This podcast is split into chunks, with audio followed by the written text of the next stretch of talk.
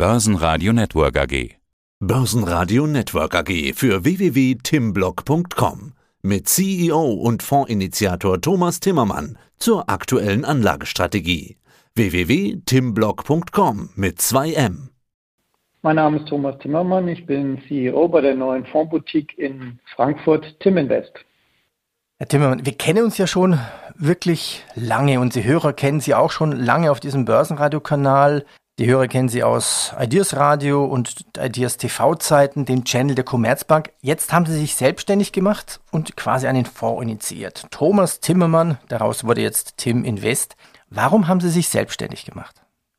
Ich war ja insgesamt fast 30 Jahre bei der Commerzbank und hatte eine tolle Zeit dort, konnte sehr viele Dinge umsetzen, und habe wirklich eine sehr, sehr schöne Zeit gehabt, aber irgendwann war die Zeit zu Ende gekommen, da meine Abteilungen verkauft wurden an die französische Bank Société Générale.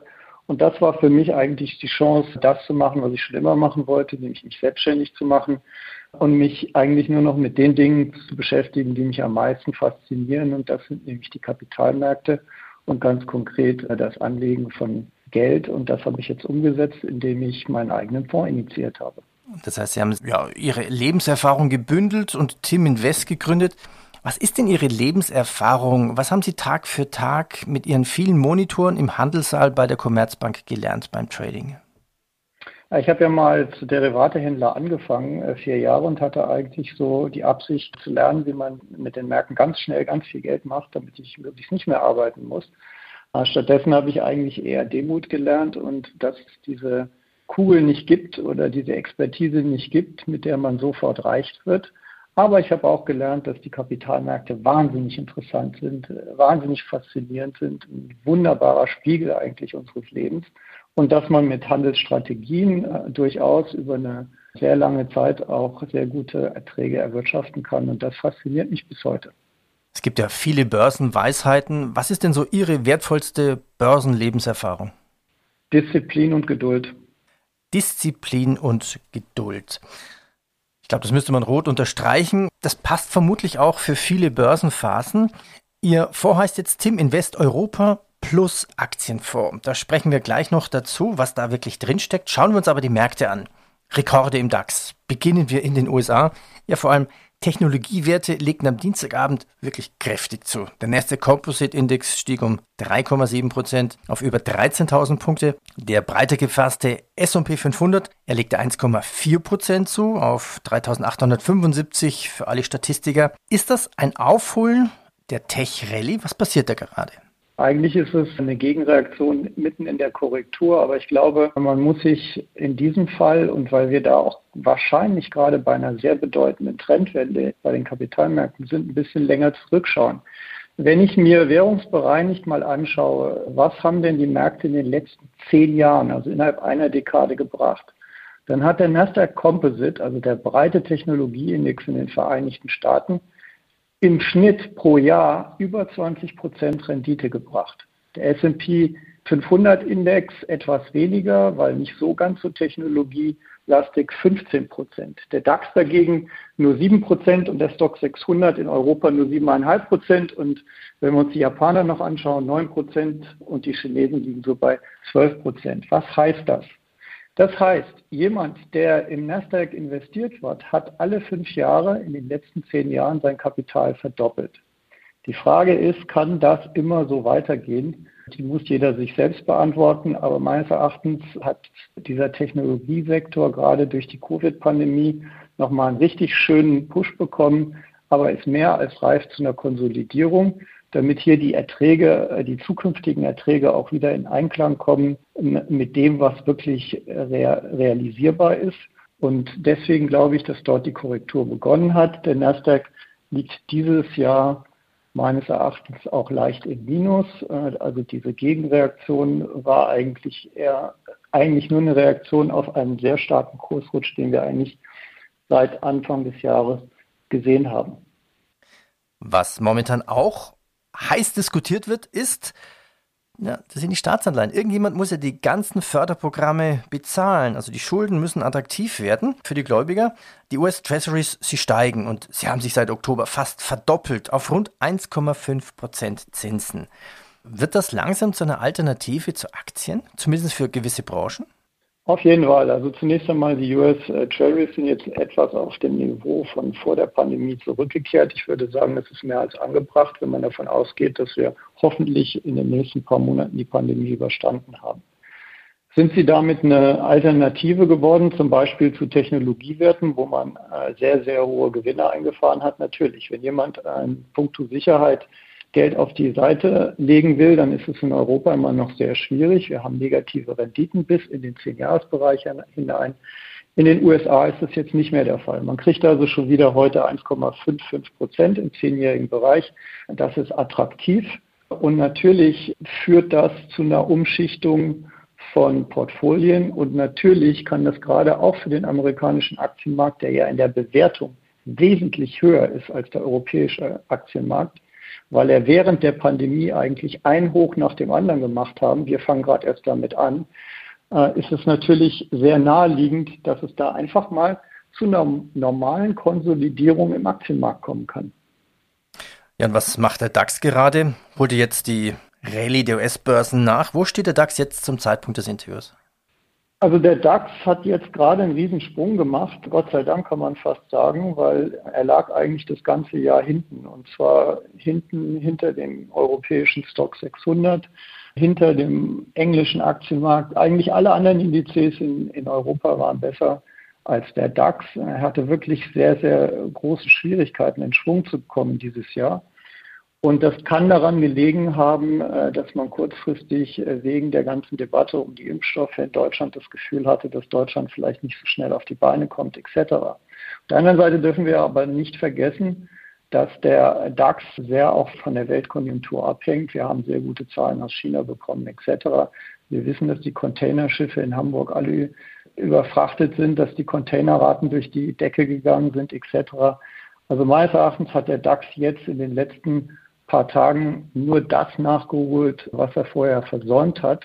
Und das hat er allerdings mit einem technisch sehr schönen Sprung gemacht, jetzt von äh, diesem Niveau 14.000, wo er ja festgeklebt war, mehrere Wochen direkt auf 14.500. Ja, und was ist noch drin im DAX? Welches Potenzial würden Sie ihm geben? Also rein technisch gesehen hat er ja sein strategisch-technisches Kaufsignal bestätigt, als er die alten Allzeithochs bei 13.800, 13.900 überwunden hat. Und so ein strategisches Kaufsignal ist immer gut für 10 bis 25 Prozent nach oben. Kein Mensch weiß, äh, wie schnell das abgegriffen werden kann, aber er hat sich jetzt auf den Weg gemacht. Also die ersten 5 Prozent sind schon geschafft. Und wenn das jetzt ein gutes Aktienmarkt werden sollte für den DAX, warum soll er dann nicht seine 20, 22 Prozent schaffen? Und wenn man das mal einfach anwendet auf die DAX-Stände von letzten Jahres, landet man relativ schnell bei 17.000 Indexpunkten. Das ist keine Prophezeiung, es ist keine Versprechung, aber das ist durchaus drin. Das wäre, wenn man sich die Historie des DAXes anschaut, absolut ein normales, sehr gutes Aktienmarkt. Ja. 17.000 Punkte. Das muss man sich auch mal vorstellen lassen. 15 bis 25 Prozent klingt viel einfacher, aber so als Zahl klingt das schon spannend. Wenn man jetzt nach Europa schaut, auf welchen Index würden Sie da schauen? Ja, die, die Benchmark für den Fonds ist ja der Stock 600. Äh, der Stock 600 Europe hat nicht nur die Euro-Länder drin, sondern auch die Länder, die außerhalb der EU sind und auch außerhalb des Euros. Dazu gehört England 22 Prozent, Frankreich 16 Prozent. Frankreich ist natürlich in der EU, Schweiz aber nicht. 15 Prozent etc. Und das sind eigentlich sehr attraktive Märkte, die auch besser laufen als der DAX zurzeit. Also der Stock 600 finde ich eigentlich einen sehr, sehr attraktiven Index, um auf Europa zu setzen. Da gibt es auch sehr gute ETFs drauf und deswegen ist der Stocks Europe 600 auch die Benchmark oder der Vergleichsindex für meinen Fonds. Nochmal nachgefragt, Sie sagten jetzt, ist in der EU oder nicht? Ist das ein Europa, ein politisches Europa? Also ich würde es ein geografisches Europa nennen, weil einfach die wichtigsten Aktienmärkte Europas äh, dort in diesem Index abgebildet sind mit insgesamt 600 Aktien, was eine wahnsinnig schöne Diversifikation ist. Schauen wir uns Ihren Fonds an. Er heißt ja Tim Invest Europa plus Aktienfonds. Ja, was steckt jetzt da in Europa drin und was ist dieses Plus? Europa ist relativ simpel. Das 92 Prozent des Fonds sind einfach in europäischen ETFs investiert. Zurzeit sind ungefähr 60 Prozent in diesem Stock 600 drin und 40 Prozent in DAX, SDAX und DAX 50. Also das ist einfach den europäischen Aktienmarkt breit diversifiziert, kostengünstig und klug darstellen. Die restlichen 8 Prozent, die sind in Derivate am Terminmarkt investiert und da kommt im Prinzip meine langjährige Expertise in Derivaten rein. Für mich ist es viel zu langweilig, nur darauf zu hoffen, dass die Märkte steigen. Wenn sie das tun, wunderschön, dann hoffe ich, äh, dass ich den Fonds auch eins zu eins mit ihnen steigen lassen kann. Aber was mich eigentlich interessiert, ist in den Seitwärtsphasen zusätzliche Renditen durch Derivate zu verdienen und vor allen Dingen sollte der Markt mal irgendwann korrigieren, dann mit Absicherungsstrategien zusätzliches Geld zu verdienen. Ich glaube, dass eine dreidimensionale Sicht auf Märkte viel intelligenter und viel spannender ist, als immer nur zu beten, zu hoffen und zu predigen, dass die Märkte weiter steigen.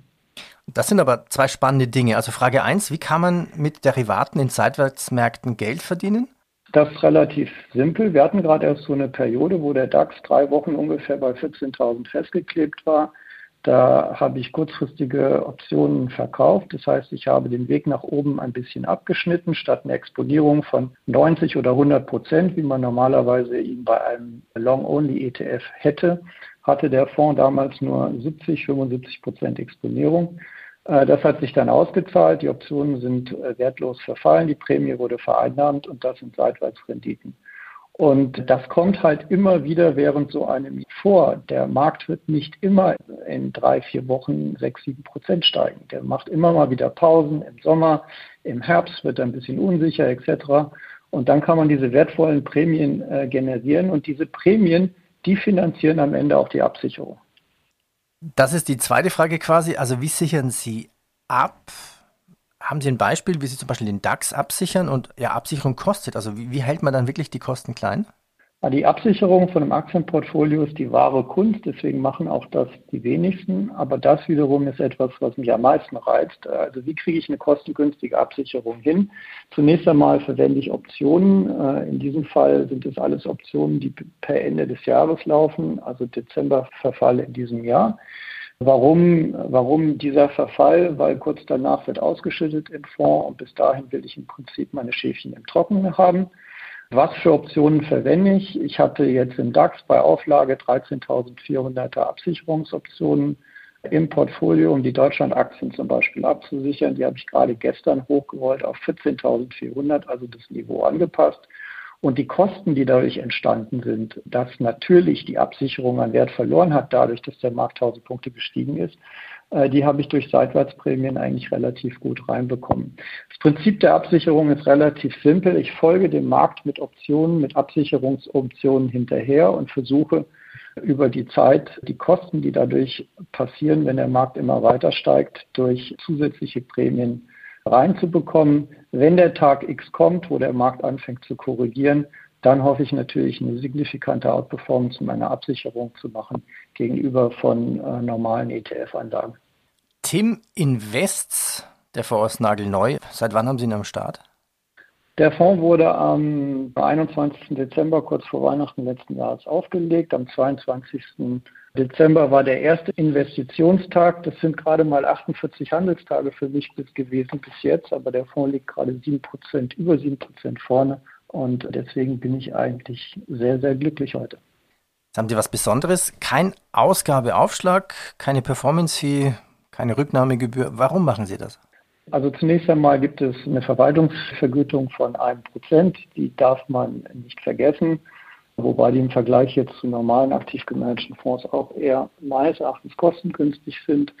Äh, warum habe ich das gemacht? Weil ich letztendlich einen Fonds schaffen wollte, der kostengünstig ist und der auch wirklich die Chance hat, eine sehr gute Performance abzuliefern. Eigentlich sowas wie ein aktiv gemanagter ETF, nur dass mein Fonds absichtlich nicht an der Börse gehandelt wird, sondern es gibt nur einen Kurs, nämlich den reinen NAV, den richtigen Wert von der Fondsgesellschaft. Zudem kann man jeden Tag kaufen und verkaufen gibt äh, keine Spreads und äh, auch keine Aufschläge, wie Sie es genannt haben. Aber letztendlich wollte ich einen Fonds haben, der wirklich attraktiv und kostengünstig für jeden Privatanleger ist. Deswegen ist auch die Stückelung sehr gering. Also einen Anteil gibt es äh, heute zum Beispiel für 107 Euro und 20 Cent ungefähr. Und äh, wenn ich jetzt einen Fonds kaufe, also quasi meine Depotbank beauftrage und was reinlege, wann habe ich dann, wenn ich es gekauft habe, den Fonds etwa im Depot? Ja, das ist wie bei allen Wertpapieren immer T plus 2 nennen wir das im Fachjargon. Das heißt, Sie geben heute Ihre Order auf, kriegen den, den NAV oder den Anteilswert von heute Abend und die Abrechnung erfolgt dann in zwei Tagen auf dem Konto. Das heißt, in zwei Tagen ist das Geld abgebucht und in zwei Tagen haben Sie den Fonds in Ihrem Depot drin. Ja, und dann ähm, haben Sie auch privates Geld investiert?